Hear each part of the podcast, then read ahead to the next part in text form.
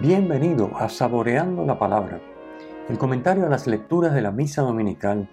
Te habla el Padre Ángel Siapi de la parroquia Cristo Redentor en el Paraíso, San Juan, Puerto Rico. Recuerda que en la descripción están las citas bíblicas de las lecturas, el enlace al guion de la lección divina, el enlace a los apuntes del comentario y la dirección de la página web de la parroquia Cristo Redentor. En el nombre del Padre, del Hijo y del Espíritu Santo. Amén. Oh Dios, que en la gloriosa transfiguración de tu unigénito confirmaste los misterios de la fe con el testimonio de los profetas y prefiguraste maravillosamente nuestra perfecta adopción como hijos tuyos. Concédenos, te rogamos, que escuchando siempre la palabra de tu Hijo, el predilecto, seamos un día coherederos de su gloria por nuestro Señor Jesucristo, tu Hijo, que vive y reina contigo en la unidad del Espíritu Santo y es Dios por los siglos de los siglos. Amén. Este domingo celebramos la transfiguración del Señor por caer 6 de agosto. Y estamos en el ciclo A, así que estamos con las lecturas de la fiesta de la transfiguración para el ciclo A. La primera lectura está tomada del libro de Daniel capítulo 7.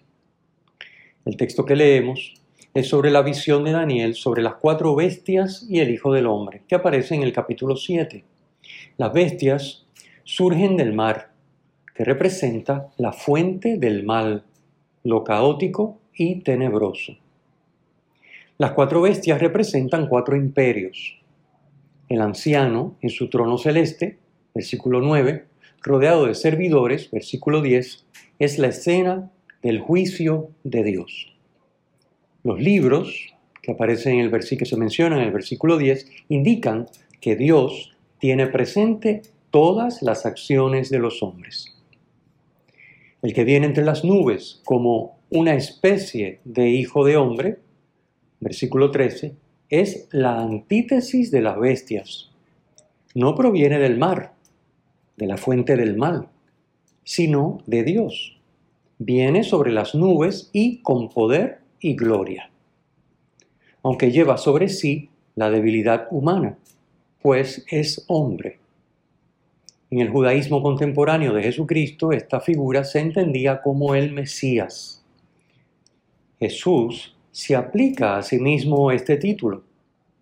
Él es quien ha bajado del cielo para llevar a cabo la redención como siervo sufriente, que no ha venido a ser servido, sino a servir y dar su vida como rescate por muchos, como nos dice en Mateo 20, versículo 28. Por más poderosas que aparezcan las bestias, es decir, los poderes que obran el mal en este mundo, todas acabarán desapareciendo, porque a ninguna de ellas se les participa el poder eterno de Dios, el poder eterno mencionado en el versículo 14. Solamente a Cristo el Padre le dio poder, honor y reino, un poder eterno que no cesará y un reino que no acabará, como señala el versículo 14. En la transfiguración se le manifiesta esta verdad a los discípulos para que tengan la seguridad de que ante las fuerzas del mal que se desencadenan contra Jesús en su pasión, Dios tiene la última palabra, que es la resurrección. Pasemos a la segunda lectura. Leemos hoy un fragmento de la segunda carta de Pedro, primer capítulo.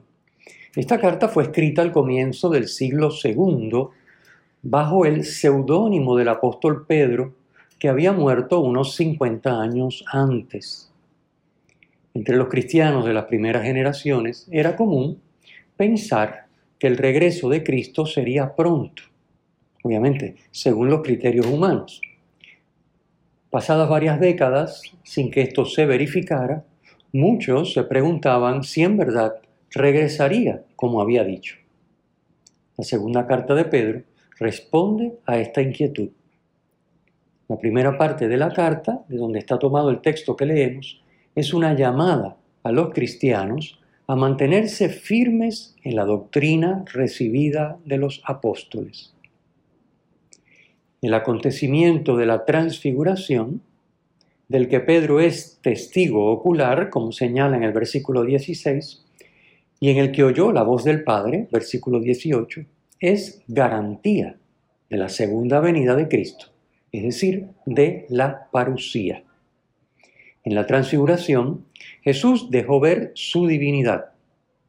En la parucía, al final de los tiempos, la manifestará en plenitud y para siempre. También las palabras de los profetas, las escrituras, por ser palabra de Dios, son garantía de la verdad de la parucía. Versículo 19.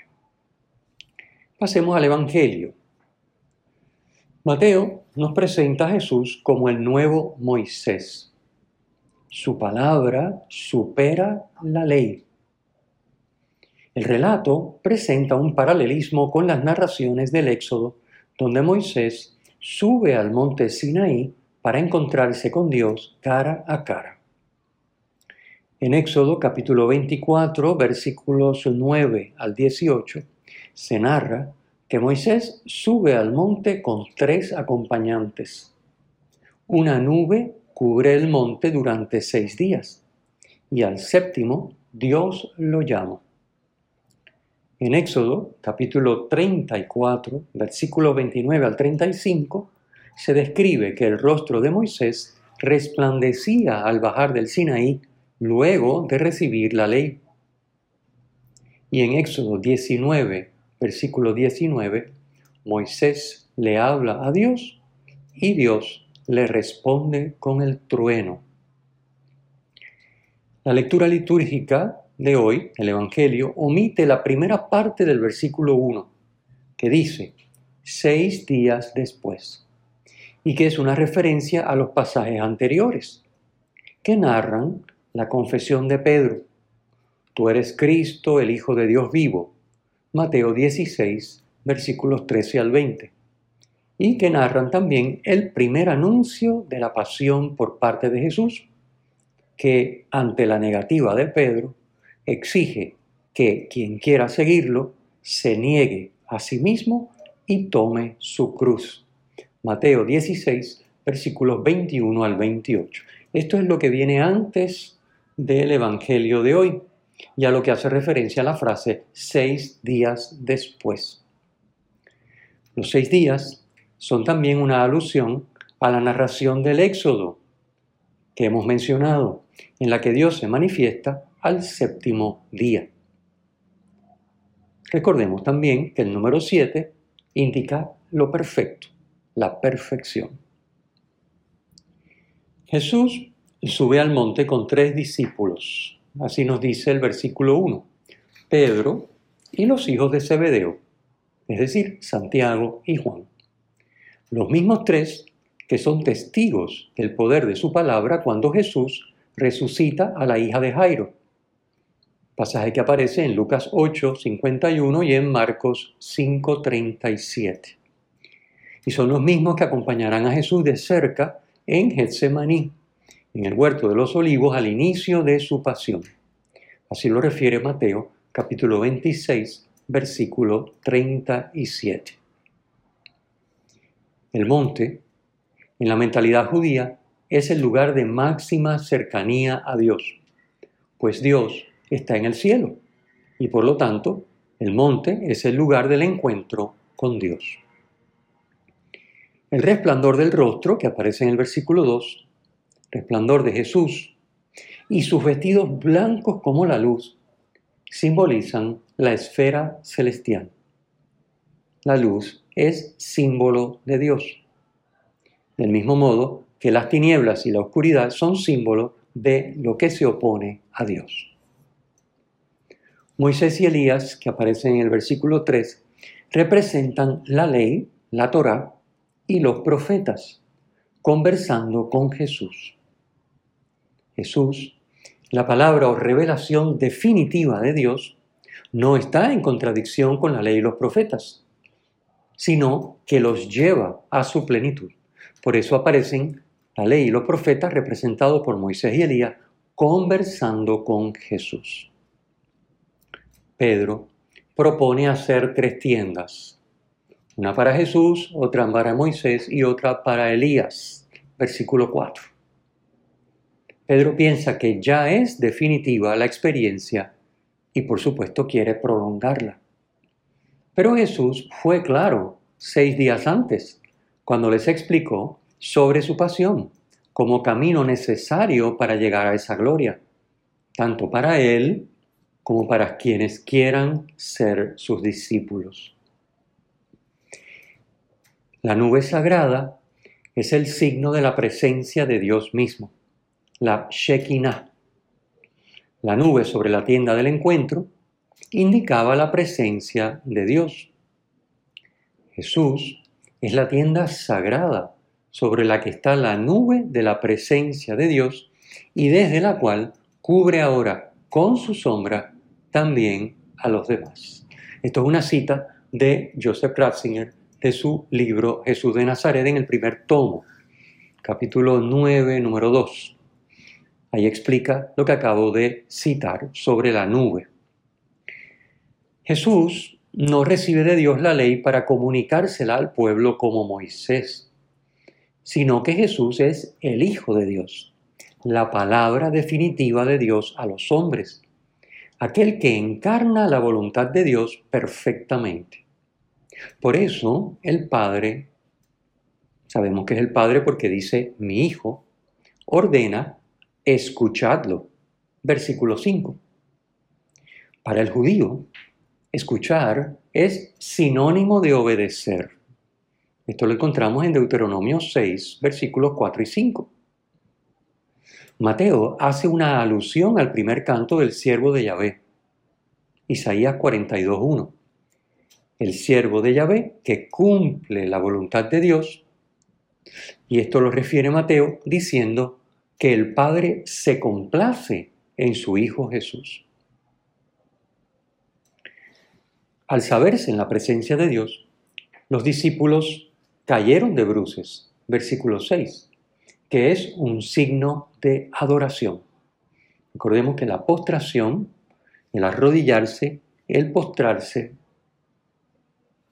el acostarse ante alguien es una manera de significar adoración hacia esa persona. Es lógico que los discípulos experimenten temor ante esta manifestación de Dios. Pero Jesús tocándolos los tranquiliza y les dice, no temáis, versículo 7. Lo que se busca es que los discípulos, especialmente los tres que van a experimentar más de cerca el sufrimiento de Jesús en Getsemaní entiendan que su sufrimiento y muerte no son el fin, sino el medio para que se manifieste al mundo el amor que es Dios, oculto en la humanidad de Jesús, y que a ellos se les ha revelado en la transfiguración por unos instantes. Dios está presente en el mundo en la persona de Jesús. Jesús no es un hombre elegido y enviado por Dios a su pueblo como Moisés o Elías, sino que, como Dios, Jesús aparece en la narración dentro de la esfera divina. Notemos que tiene el rostro resplandeciente, los vestidos como la luz y está cubierto por la nube. Todos estos son signos de que Jesús está en la esfera divina. Al acabar la transfiguración, Jesús le prohíbe a los tres discípulos contar lo que han visto hasta que Él resucite.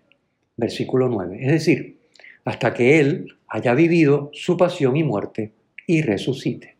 Solo entonces se podrá entender que el camino para vivir con Dios en la gloria es vivir con Él en el sufrimiento. La enseñanza para los tres discípulos y para los discípulos de todos los tiempos, también para ti y para mí, es que hay que escuchar, es decir, obedecer al Hijo amado y seguirlo, negándose a sí mismo y tomando la cruz cada día para alcanzar, como Él y con Él, la gloria. Cristo, el nuevo Moisés, nos guía a través de nuevos éxodos o salidas de esclavitudes hacia la plenitud humana en la comunión con el Padre en el Espíritu. El Señor esté con ustedes y con tu Espíritu. La bendición de Dios Todopoderoso, Padre, Hijo y Espíritu Santo, descienda sobre ustedes y les acompañe siempre. Amén. Si te ha gustado, usa el enlace para compartirlo con tus amigos.